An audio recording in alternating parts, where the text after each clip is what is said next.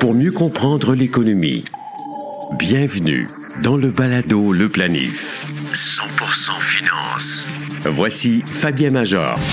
Bonjour et bienvenue à une nouvelle saison du Balado Le Planif, le premier podcast francophone au Canada traitant de planification et de saine gestion financière. Pour la nouvelle année qui débute, je vous souhaite la santé financière, mais surtout la santé physique et le bien-être pour vous, vos proches, afin de profiter du fruit de votre travail. En début d'année, les arrivistes et charlatans en tout genre ont l'habitude de jouer aux médiums et prophètes. Je vais vous dresser le tableau des dernières prédictions d'Harry Dent, économiste américain qui a un taux d'échec pire que celui des Maple Leafs de Toronto. Pourtant, la presse continue de publier ses élucubrations. Pourquoi donc? Notre capsule historique avec Isabelle Junot raconte l'histoire fascinante de BlackRock, la plus grande financière au monde. Notre invité est Étienne Jonca Bouchard, stratège en fonds négociés en bourse pour Fidélité Canada. Vous en apprendrez un peu plus sur l'entrée fulgurante du Bitcoin dans le marché américain des FNB. Aussi, Étienne explique pourquoi Fidélité ne peut pas et ne veut pas se contenter de reproduire bêtement les positions des indices boursiers dans ses fonds négociés en bourse. Quant à la question du beau-frère, elle provient de Sarah de Saint-Hippolyte. Cette dernière se dit peu connaissante de la finance, mais surtout peu intéressée. Son beau-frère Jean-Charles lui demande pourquoi elle ne gère pas seule ses placements et ses finances. C'est pourtant facile. Le balado Le Planif débute à l'instant. BlackRock, aujourd'hui géant financier international, a vu le jour en 1988 sous le nom de Blackstone Financial Management. Les fondateurs Larry Fink, Robert Capito, Susan Wagner, Ralph Schlostein et Keith Anderson provenaient principalement de First Boston, une banque d'investissement. Le nom BlackRock est en réalité une combinaison de Black de Blackstone, la société mère, et de Rock en référence à la Rockefeller Plaza où se trouvait le premier bureau de la société. BlackRock s'est concentré sur la gestion des risques et la technologie, créant Aladdin, un système innovant de gestion des risques et d'investissement. Cette plateforme, qui est encore au cœur de l'entreprise aujourd'hui, a permis à BlackRock d'anticiper la crise financière asiatique de 1997 et d'éviter des pertes majeures. En 1999, BlackRock s'est séparé de Blackstone et est devenu une entreprise indépendante. Le tournant majeur pour la société a eu lieu en 2006 lorsqu'elle a acquis Merrill Lynch, ce qui lui a permis d'étendre considérablement ses activités. En 2009, BlackRock a réalisé une autre acquisition majeure en rachetant Barclays Global, comprenant la famille de fonds négociés en bourse iShares. Cette opération a propulsé BlackRock au rang de plus grand gestionnaire d'actifs au monde avec près de 2700 milliards de dollars d'actifs sous gestion. Un fait peu connu est que BlackRock a été sollicité par le gouvernement américain pendant la crise financière de 2008 pour analyser et gérer certains actifs toxiques. Grâce à son expertise en gestion des risques et à la plateforme Aladdin, BlackRock a pu évaluer et vendre ses actifs en minimisant les pertes pour les contribuables américains. Larry Fink, le PDG de BlackRock, est un passionné de musique et a d'ailleurs étudié la musique à l'université avant de se tourner vers les affaires. Il a même été saxophoniste pour le groupe rock The Gassers dans les années 1960.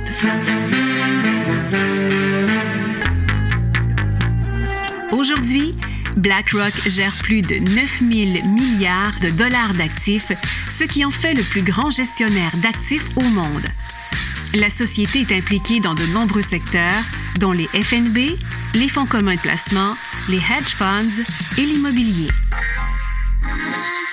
Connaissez-vous InfoBref? C'est un moyen simple, gratuit de connaître chaque matin l'essentiel des nouvelles importantes.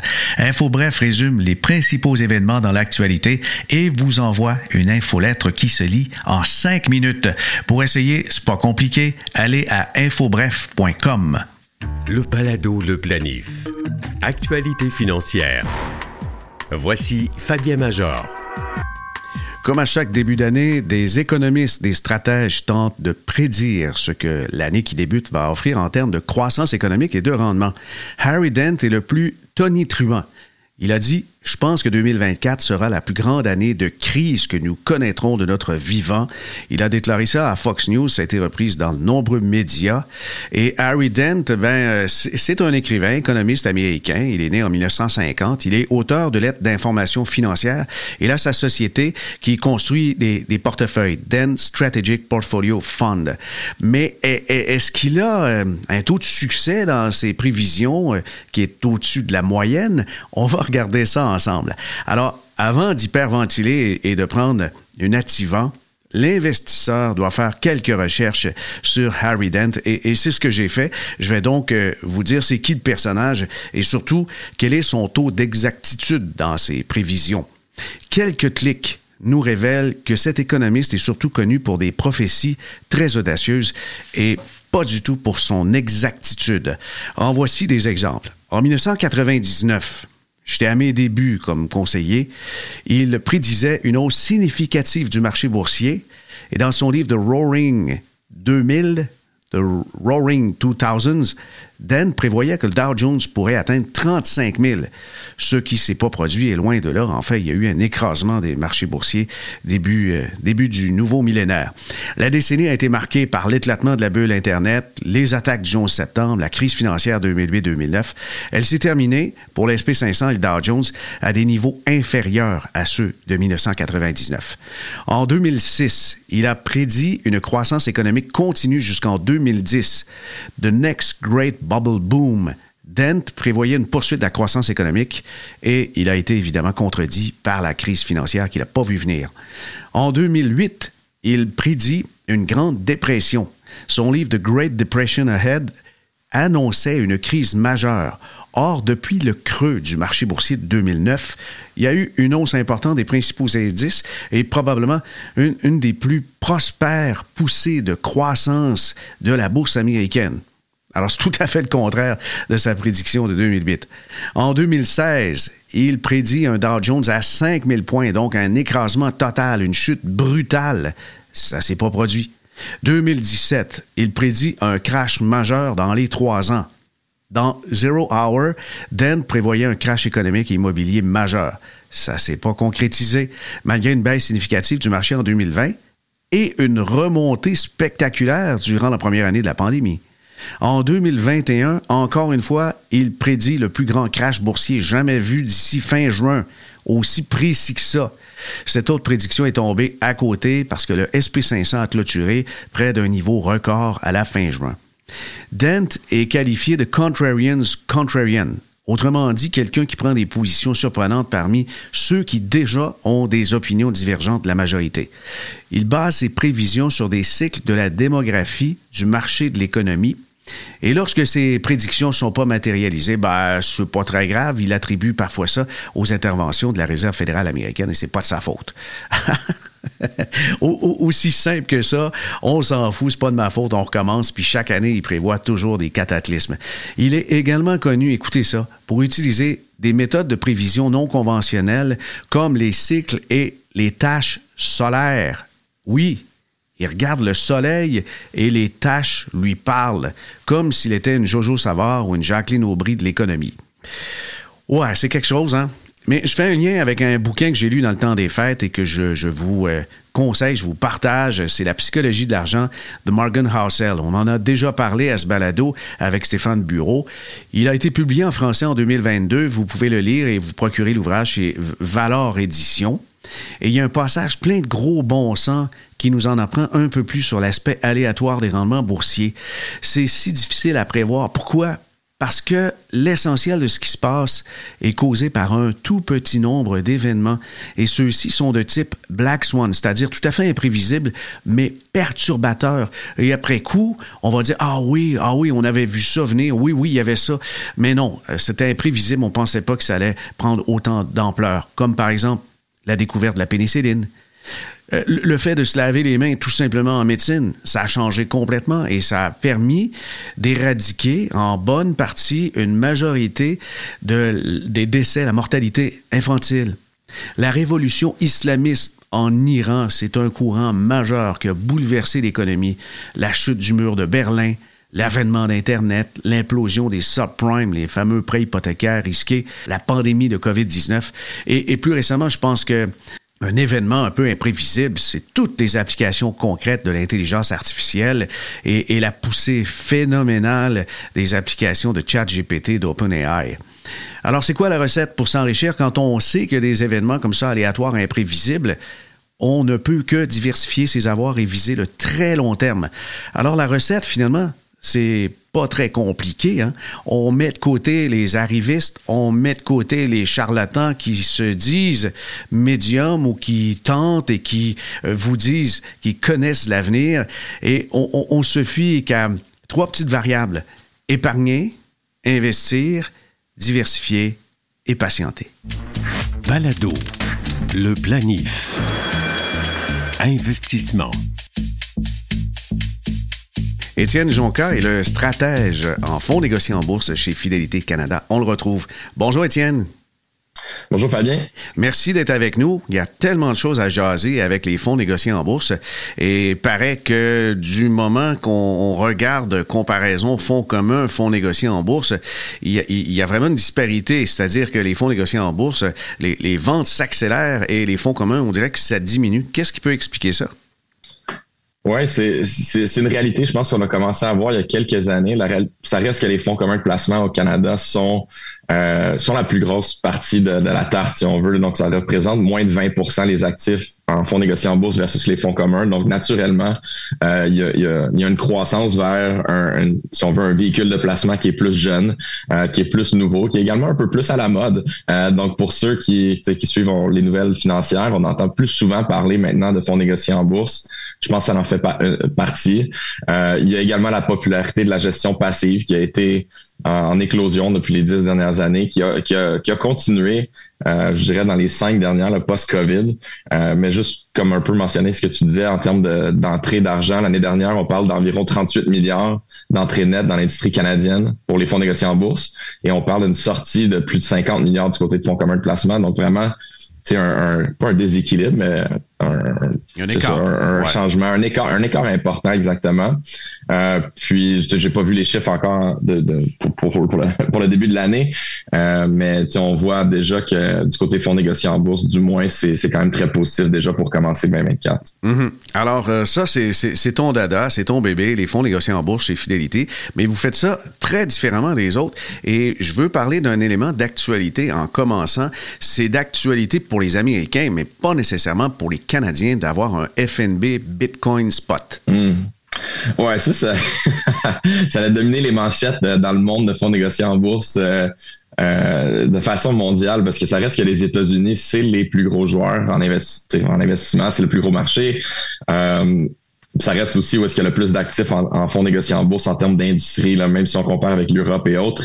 puis définitivement, le Canada, nous, on est quoi, même pas un dixième en termes d'actifs. Fait tout ce qui s'est passé en, en, l'entour du Bitcoin, on a été avant-gardiste au Canada euh, d'avoir accepté ce qu'on appelle les, les, fonds négociés en bourse spot de Bitcoin. Donc, on achète du Bitcoin directement. On n'utilise pas des, des, euh, des, stratégies dérivées ou des futures euh, pour avoir une exposition à cette crypto-monnaie-là. Tandis qu'aux États-Unis, le SEC était plus froid à cette idée-là, voulait faire plus de recherche, voulait vraiment prendre leur temps, analyser, voir si c'est un produit qui est viable pour l'investisseur au détail. Ben, ça reste que euh, les fonds négociés en bourse, on y a accès via des conseillers, mais on, y a également accès via euh, des plateformes de courtage et d'avoir ce type de produit-là qui est très volatile. la, la, réalité, c'est que le, Bitcoin est à peu près dix fois plus volatile que, le marché euh, boursier. c'est important pour eux de de, de, prendre le temps, mais de bien faire ça, si on veut, ou de, de, prendre le temps de bien le faire. Et le 10 janvier dernier, ça a été accepté. Il y a neuf nouveaux fonds négociés en bourse qui ont été lancés aux États-Unis. Puis là, j'ai regardé les statistiques en préparation pour, euh, euh, pour, pour cette balado-là. je me suis dit sûrement que Fabien va me poser cette question-là. C'est sûr, c'est sûr. Euh, euh, on parle quand même d'entrée nette d'environ 2,9 euh, milliards dans les, dans les 8 premiers jours, si on veut. On exclut la fin de semaine, donc c'est 6-7 jours ouvrables. Euh, mais si on enlève également les switches qui ont été faits de les produits qui étaient là initial, qui étaient basés sur des, des, expositions au Bitcoin via des futures, notamment par une compagnie qui était Grayscale, on parle d'environ euh, je l'ai justine environ 1,3 milliard net. Donc, si on exclut les switches qui ont été faits. Donc, 2,9 total pour les nouveaux produits, 9 nouveaux produits, et 1,3 euh, si on enlève un, de, ceux-là qui a été des switches beaucoup vers les nouveaux produits. Donc, je pense que c'est quand même un succès lorsqu'on voit ça de façon plus globale, mais je pense que le marché anticipe plus. Mhm. Mais tu parlais euh, des, bitcoins spot, donc avec un FNB, et versus l'utilisation de dérivés. Le, dérivé versus euh, la détention directe, qu'est-ce que ça change concrètement pour l'investisseur? Euh, pour l'investisseur, ça fait en sorte que lorsqu'on détient le, bitcoin en spot, donc en physique, si on veut, une certaine, c'est sûr, c'est pas physique, là, on parle de crypto-monnaie, on parle pas d'or, mais on, détient quand même euh, si on veut, le, Bitcoin, que ce soit en, storage à froid, en storage à chaud, on, l'a séparé, on, va l'acheter. Donc, euh, l'investisseur étant le gestionnaire de portefeuille. Donc, prenons Fidélité, par exemple. Nous, on va acheter les Bitcoins pour, euh, pour les investisseurs qui achètent nos parts de fonds négociés en bourse. Tandis que l'autre, on va prendre position sur des produits dérivés pour essayer pour essayer de répliquer le rendement de cet actif-là.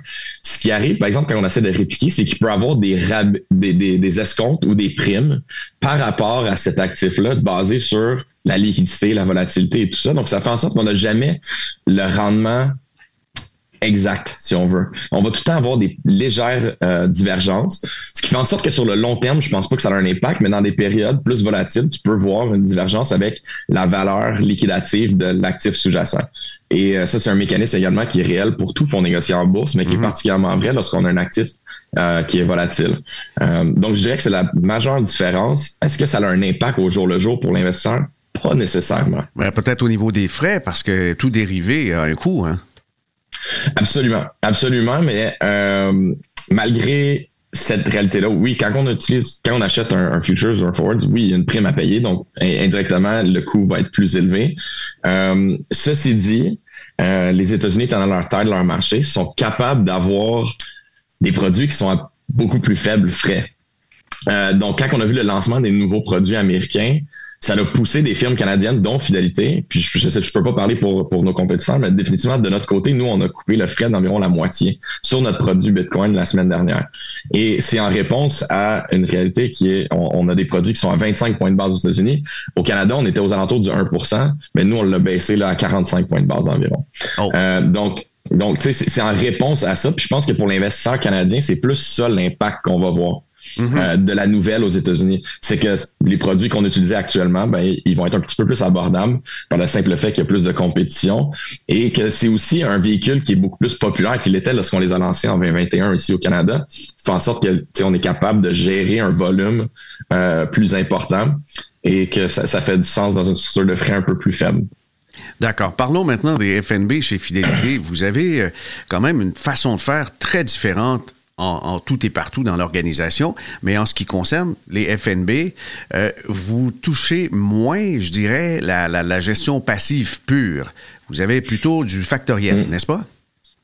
Oui, non, c'est un très bon point. Je pense que euh, le fait que Fidélité s'est euh, embarqué dans cette, dans cette aventure-là, si on veut, de, participer euh, à l'industrie fonds négociés en bourse au Canada était par le simple fait qu'un, on voyait la tendance du marché. Donc, tu sais, c'est pour nous de dire, on le sait qu'on a des capacités en tant que gestionnaire de portefeuille incroyable. On est un des plus gros gestionnaires de portefeuille de façon mondiale. Euh, puis on l'a fait avec la gestion active toutes ces années-là. Euh, donc plus qu'une demi-décennie qu'on a des gestionnaires de portefeuille qui ont démontré leur valeur ajoutée en, battant leur indice de référence de façon euh, relativement très constante. Et on s'est dit comment est-ce qu'on peut amener ça dans un marché qui était très saturé d'un côté gestion passive? Donc, quand on parle de gestion passive, c'est pour les pour, euh, les, personnes qui écoutent en ce moment, c'est on réplique un indice basé sur la capitalisation boursière. Donc, on achète le plus du plus gros titre. Si on réplique la S&P 500, ben Apple c'est le plus gros titre. On achète le plus d'Apple. Euh, on achète le moins du plus petit titre. Et c'est une façon très simple de répliquer ou de créer un produit un, un produit de placement. Et vu que c'est simple, ben c'est pas cher. Et c'est ce qu'on voit d'ailleurs avec les géants comme BlackRock et Vanguard. BlackRock, Vanguard euh, et autres. Euh, tu sais, au Canada, BMO est un très gros joueur également en gestion passive. Euh, State, Street aux États-Unis.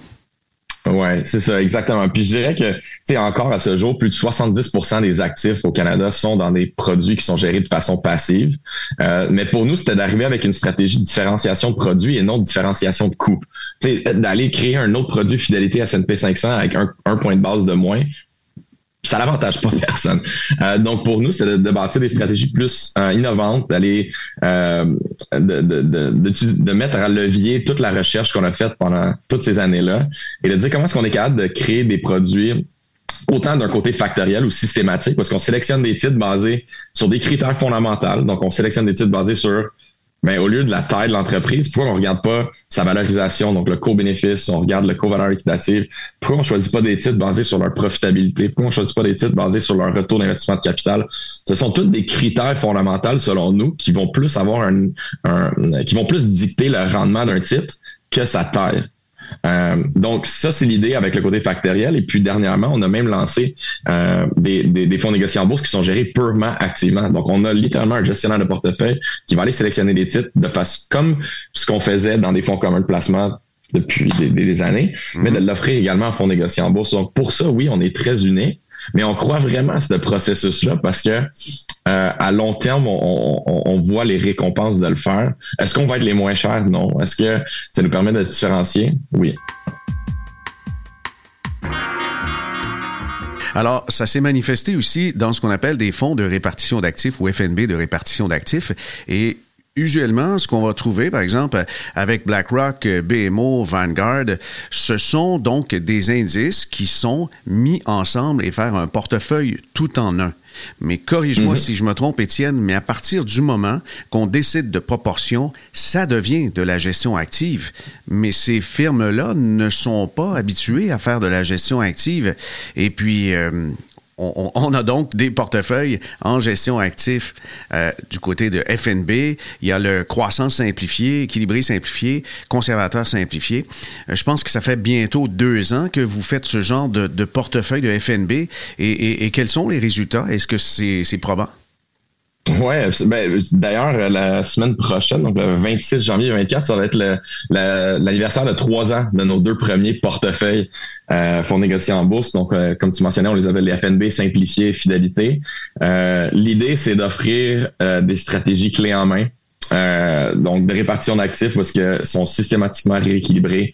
Euh, on a des positions dans des marchés mondiaux. On va avoir des actions américaines, des actions canadiennes, actions internationales, du revenu fixe géré activement, du revenu fixe géré de façon plus euh, passif, un petit peu juste pour avoir quelque chose de plus vanné. on inclut également la crypto. On inclut, on est, on est les premiers à avoir inclus 1 à 3 de Bitcoin dans les portefeuilles. Donc, vraiment quelque chose de très complet qui qui est très différent également de ce qui est disponible dans le marché, qui était, comme tu disais, ben, c'est un package d'indices.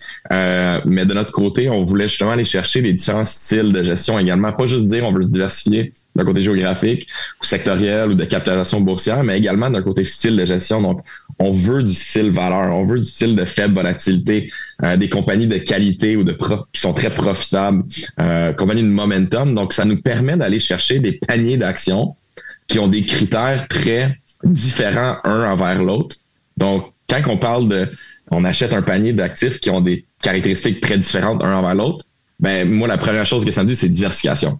Right? Donc quand on a, on peut avoir un, fonds négocié en bourse qui détient 100 actions américaines de style valeur et 100 actions américaines de style qualité. Et la corrélation de rendement excédentaire, donc quand un surperforme son indice versus l'autre, va être négatif. Donc, quand un surperforme, l'autre généralement sous-performe. Fait qu'on on, dit pas que tous les produits dans nos portefeuilles vont tout le temps tout surperformer, c'est impossible, mais on a des produits qui sont euh, positionnés pour, pour, pour idéalement surperformer à long terme, mais qui offrent une très bonne diversification à travers un cycle économique et à travers un cycle euh, d'entreprise. J'ai sous les yeux les détails du couteau suisse de ces euh, portefeuilles FNB simplifiés, qui est l'équilibré. Alors là-dedans, on a déjà euh, quelque chose comme euh, près de 500 millions sous gestion avec 0,4% de ratio de frais de gestion. Et pour ce qui est de l'année 2023, c'est quand même solide. On parle de 14 C'est comment, comment on, on, y parvient? quelle a été la recette?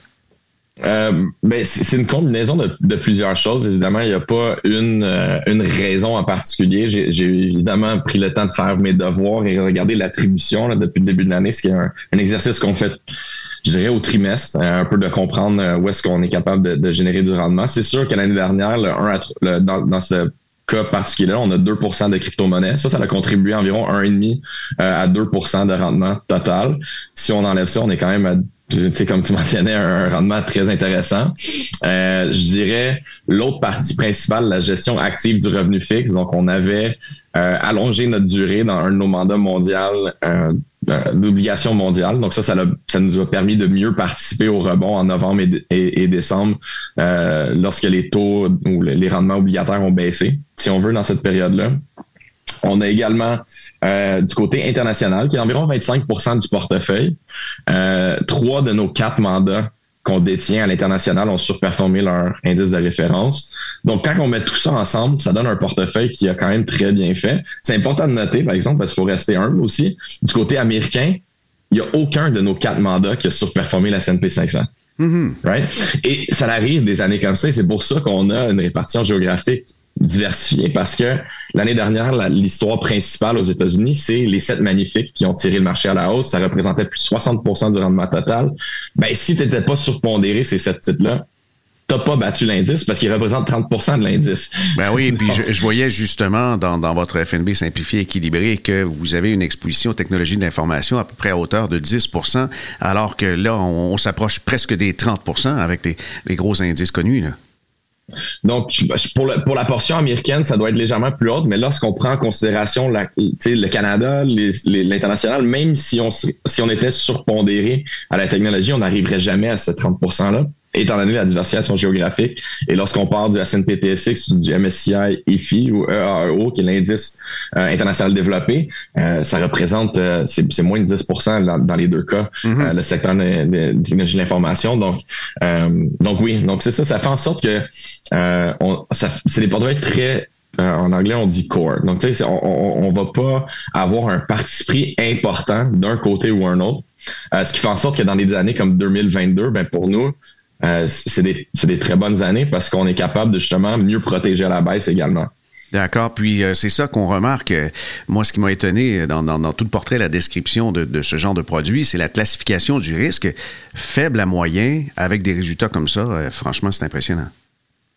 Ouais, mais ça a été, euh, c'est un bon début. Euh, évidemment, euh, le passé n'est pas garant du futur, tu le sais aussi bien que moi. Mm-hmm. mais on est, on est très satisfait de la construction de portefeuille qu'on a établi avec ces mandats-là. Puis, comme je mentionnais, ça va faire trois ans maintenant qu'on est au marché avec l'équilibre et la croissance. Les deux autres sont un peu plus nouveaux. Faire deux ans. on en a un qui est 100% en action et un qui est plus conservateur. mais c'est ça, je pense que c'est un succès. Puis on, on, on, est, on voit là maintenant, on a de plus en plus de preuves qu'on est capable euh, de faire mieux que la gestion, qu'on est capable d'ajuster par rapport à la gestion passive. Ça veut pas dire qu'on va tout le temps le faire, mais c'est une possibilité. Euh, donc, le plus que ces produits-là vont exister pendant longtemps, je pense que le plus qu'on va être capable de, euh, de comprendre ces différences-là. Mm-hmm. parlons maintenant du gestionnaire de portefeuille de ces FNB simplifiés. On, parle de GA Capital Management. Est-ce que ça a un lien avec Fidélité? Parce que on constate que c'est quand même une grande dimension, GA, avec 866 euh, milliards de, de dollars en actifs. Ouais, ça c'est quand même une petite euh, euh, comment je pourrais dire, euh, comment je pourrais aborder euh, Donc Geode, c'est un partenaire de fidélité. Initialement, c'était une partie de fidélité qui a été, si on veut, séparée euh, pour, plusieurs raisons, mais ça reste que c'est une compagnie avec qui on travaille très étroitement, qui font, euh, c'est eux le gestionnaire de portefeuille, mais en réalité, c'est vraiment une firme de transaction. Donc, la stratégie, le développement de, euh, du mandat a été fait à l'interne chez Fidélité, et c'est eux, après ça, qui vont prendre les ordres et aller acheter et détenir les titres pour nous. Donc, je sais pas si c'est pas eux qui vont créer la recette, mais c'est eux qui vont la faire. Euh, donc, euh, euh, lorsqu'on reçoit un ordre d'achat, par exemple, une transaction qui est passée, ben, aller acheter tous les fonds négociés en bourse sous-jacents de ces portefeuilles-là, c'est eux qui vont aller les acheter physiquement. OK. Dans une cuisine, Fidélité est, le, chef cuisinier, puis eux sont peut-être les, les, les cuistots, les aides de camp. Exactement, exactement. Je pense que c'est une belle façon de, de, de, l'expliquer. Euh, mais mais c'est ça, mais c'est un partenaire qui est très important pour nous. Euh, ils, ont, ils, ont, des capacités transactionnelles immense, comme tu dis, la quantité d'actifs qui ont sous gestion. et c'est beaucoup justement de l'indiciel ou bien des produits en fonds négociés en bourse. Donc, ils font aussi également, comme pour nos mandats individuels, si on regarde notre, notre FNB Valeur Amérique, ben, c'est un modèle systématique qui achète les titres sous-jacents. C'est également eux qui vont faire cette transaction, ces transactions-là pour nous. Mais de préétablir qu'est-ce qui est considéré comme un titre à acheter, c'est Fidélité qui a décidé ça. D'accord. Mais après ça, d'aller aller le transiger, c'est vraiment eux qui vont aller aussi euh, le faire. En terminant, Étienne, pour avoir visité à Boston le laboratoire Fidélité, la recherche, c'est drôlement important. C'est comme ça qu'on peut euh, demeurer leader. Et euh, ce qui m'a impressionné, c'est les énergies, les capitaux, les ressources humaines consacrées à de la recherche, alors que ça ne rapporte pas dans l'immédiat. Mais dis-moi, l'évolution de ce laboratoire-là dans les dernières années, est-ce que ça commence à se tourner vers l'intelligence artificielle? C'est une bonne question. Je suis peut-être pas la meilleure personne à qui poser cette question-là, mais euh, ça, fait longtemps qu'on utilise l'intelligence artificielle chez Fidélité, mais dans des capacités un peu différentes et c'est en évolution, je dirais. Euh, donner un exemple d'utilisation dans notre dans l'équipe de gestion quantitative avec qui moi je travaille très étroitement, euh, c'est de dire, mais à qui on veut rechercher certains mots dans des états financiers. Donc, quand on parle d'inflation, combien de compagnies ont mentionné dans leur dernier euh, dans leur dernier euh, rapport trimestriel de leurs bénéfices le mot inflation et combien de fois est-ce qu'ils l'ont mentionné? Ben, on est capable, avec l'aide d'un logiciel d'intelligence artificielle, d'aller tout faire ce travail-là pour empêcher un analyste de le faire manuellement à la main. Donc, ça nous permet d'avoir un pouls sur euh, qu'est-ce que les compagnies disent, mais on est capable de chercher des mots-clés et de passer à travers, de l'analyser de façon très, très, très rapide. Donc, quelque chose qui peut nous aider sur le long terme à avoir un avantage compétitif. Euh, là, moi, c'est un exemple que, que, que, notre chef euh, de quantitatif à Boston, Bobby Barnes, m'a donné il y a quelques années. Bref, il doit avoir beaucoup plus d'applications que ça maintenant, mais c'est des exemples de, choses qu'on est capable de faire euh, et ça continue de développer, je pense, comme, comme plusieurs autres industries également, pas juste en gestion de patrimoine. Mm-hmm. oui, c'est fascinant et on se rend compte que toutes les applications en intelligence artificielle vont certainement bouleverser le monde entier, pas seulement que la finance. Étienne, euh, ça a été vraiment très intéressant comme conversation. On suit attentivement les nouveaux produits. À chaque année, Fidélité en lance des nouveaux, mais euh, je, crois que on peut confirmer que les nouveaux produits sont essentiellement, euh, ou en fait de, manière commune lancé en fonds communs et FNB? Je dirais que de plus en plus, notre vision des choses, c'est de donner le choix. Euh, et, si on a un bon produit, pourquoi pas l'offrir à le plus le plus de personnes possible ou le plus de dans le plus de, véhicules de placement euh, possible. Donc, on, voit beaucoup maintenant lorsqu'on lance une stratégie, une version fonds, une version fonds négocié en bourse et en bout de ligne pour nous, on, est indifférent à ça. On veut juste donner le choix aux investisseurs et aux conseillers. Euh, donc, euh, oui, on va continuer de cette, de cette lignée-là. Planifier mieux avec le balado Le Planif.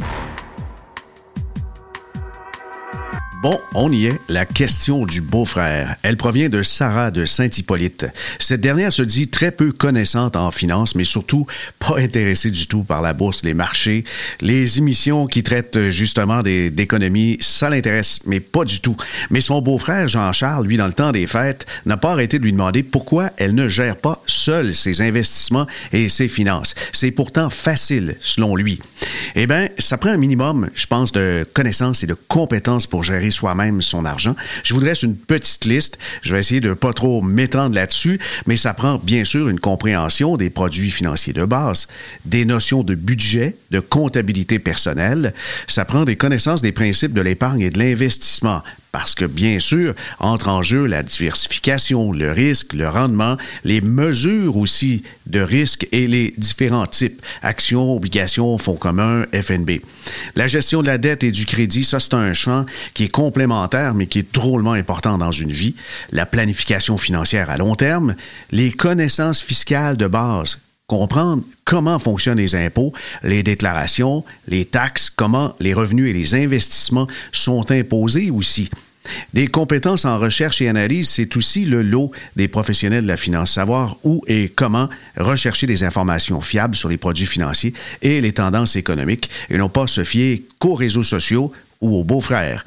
Ça prend de la discipline et du contrôle émotif, parce que le suivi du budget, des plans d'épargne, de temps en temps, ça cause de l'anxiété et il y a aussi des tentations il faut éviter des pièges émotifs. C'est pour ça que ça prend la discipline et contrôle émotionnel. Et enfin, l'utilisation des outils technologiques, des différents logiciels de gestion financière, des applications bancaires, les plateformes d'investissement en ligne, tout ça. Et évidemment, vous comprenez que ces connaissances, compétences constituent une base solide pour toute personne qui souhaite gérer ses finances personnelles de manière efficace et autonome, mais surtout, ça prend de l'intérêt. C'est ainsi que se termine le balado Le Planif pour cette édition spéciale Retour Nouvelle Saison. J'espère qu'elle vous a plu et n'hésitez pas de nous écrire pour nous formuler vos commentaires, vos suggestions de thèmes et d'invités. Écrivez simplement à fm@fabienmajor.com. C'est tout, c'est aussi simple que ça et je vous invite à partager l'épisode d'aujourd'hui s'il vous a plu sur vos différents réseaux sociaux que ce soit LinkedIn, X, anciennement Twitter ou encore Facebook et Instagram. Ici Fabien Major. À bientôt.